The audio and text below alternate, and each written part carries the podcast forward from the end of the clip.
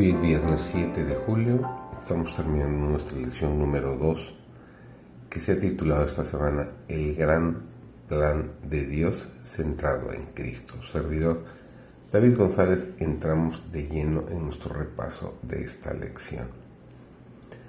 Es una invitación sorprendente. Sube acá. Al instante el apóstol Juan se encuentra ante el trono de Dios.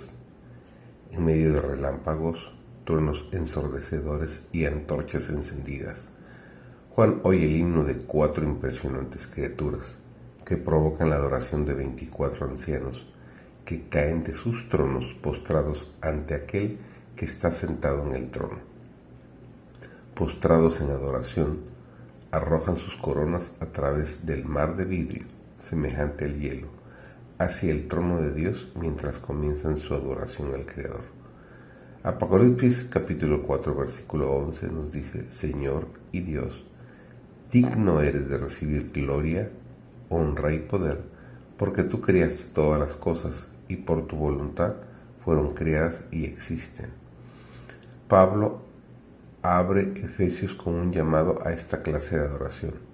En Efesios 1, 3 al 14 lleva a los creyentes a los cielos a la sala del trono cósmico de Dios y a las iniciativas de la gracia de Dios ancladas allí. Ante ese trono sobrecogedor escuchamos los sueños y los planes eternos que Dios tiene para nosotros.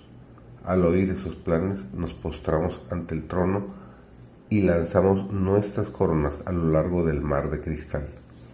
Nos unimos para adorar a nuestro Padre Celestial. Si tenemos en cuenta que la adoración ocupa un lugar central en la epístola a los Efesios, está justificado que la tomemos como un libro de texto acerca de la adoración. En Efesios 1, 3 al 14 como primer capítulo. Este texto nos enseña que adoramos a Dios por lo que Él es. Dios es un Dios de amor que nos ama como a hijos suyos nos expresa su amor con no con mezquindad, sino con generosidad. Quien nos ama es el Dios generoso, misericordioso y trino, porque el Padre, el Hijo, nuestro Señor Jesucristo y el Espíritu Santo participan activamente en nuestra salvación. Cuando aquellas personas del siglo I escucharon el Evangelio, les llegó como una muy buena noticia. Su vida no estaba en manos del azar y la fatalidad. Su destino no estaba determinado por los poderes astrales.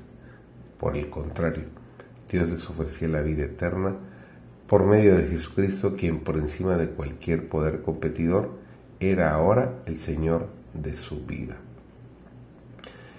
En Efesios 1, 3 al 14, Pablo establece la pauta para enfatizar la conversión y la fe al repetir una y otra vez que las bendiciones espirituales se otorgan y actualizan en Cristo. Con antelación en tiempos remotos, Dios elaboró una respuesta a la intrusión de Satanás y el pecado. Inauguró un modelo totalmente nuevo para el desarrollo humano el plan de redención en Cristo, que se activa para los destinatarios cuando oyen hablar de ese plan y creen en su héroe, Cristo.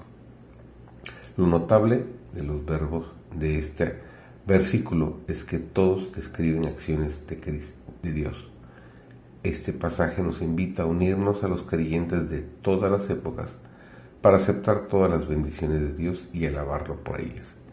Sin embargo, estos actos de fe y alabanza no son propios de los seres humanos que están muertos en sus delitos y pecados y son por naturaleza hijos de ira. Pablo nos recuerda que la salvación y la fe no proviene de ustedes, sino que es el don de Dios. Todas las bendiciones de Dios, incluida la fe en nuestro corazón y la alabanza a Dios en nuestros labios, son nuestras solo en Cristo. Dios derrama las riquezas de su gracia sobre nosotros en nuestra bancarrota espiritual. Todo es por gracia, celebrando la gran noticia del Evangelio. participamos de una adoración elevada al unirnos a las huestes celestiales en el grito. El Cordero que muerto fue es digno de recibir poder y riquezas, sabiduría, fortaleza, honra, gloria y alabanza. El Señor sea contigo y que esta lección pueda quedar en tus mentes y sea una inspiración para que tú también adores y alabes a nuestro Dios.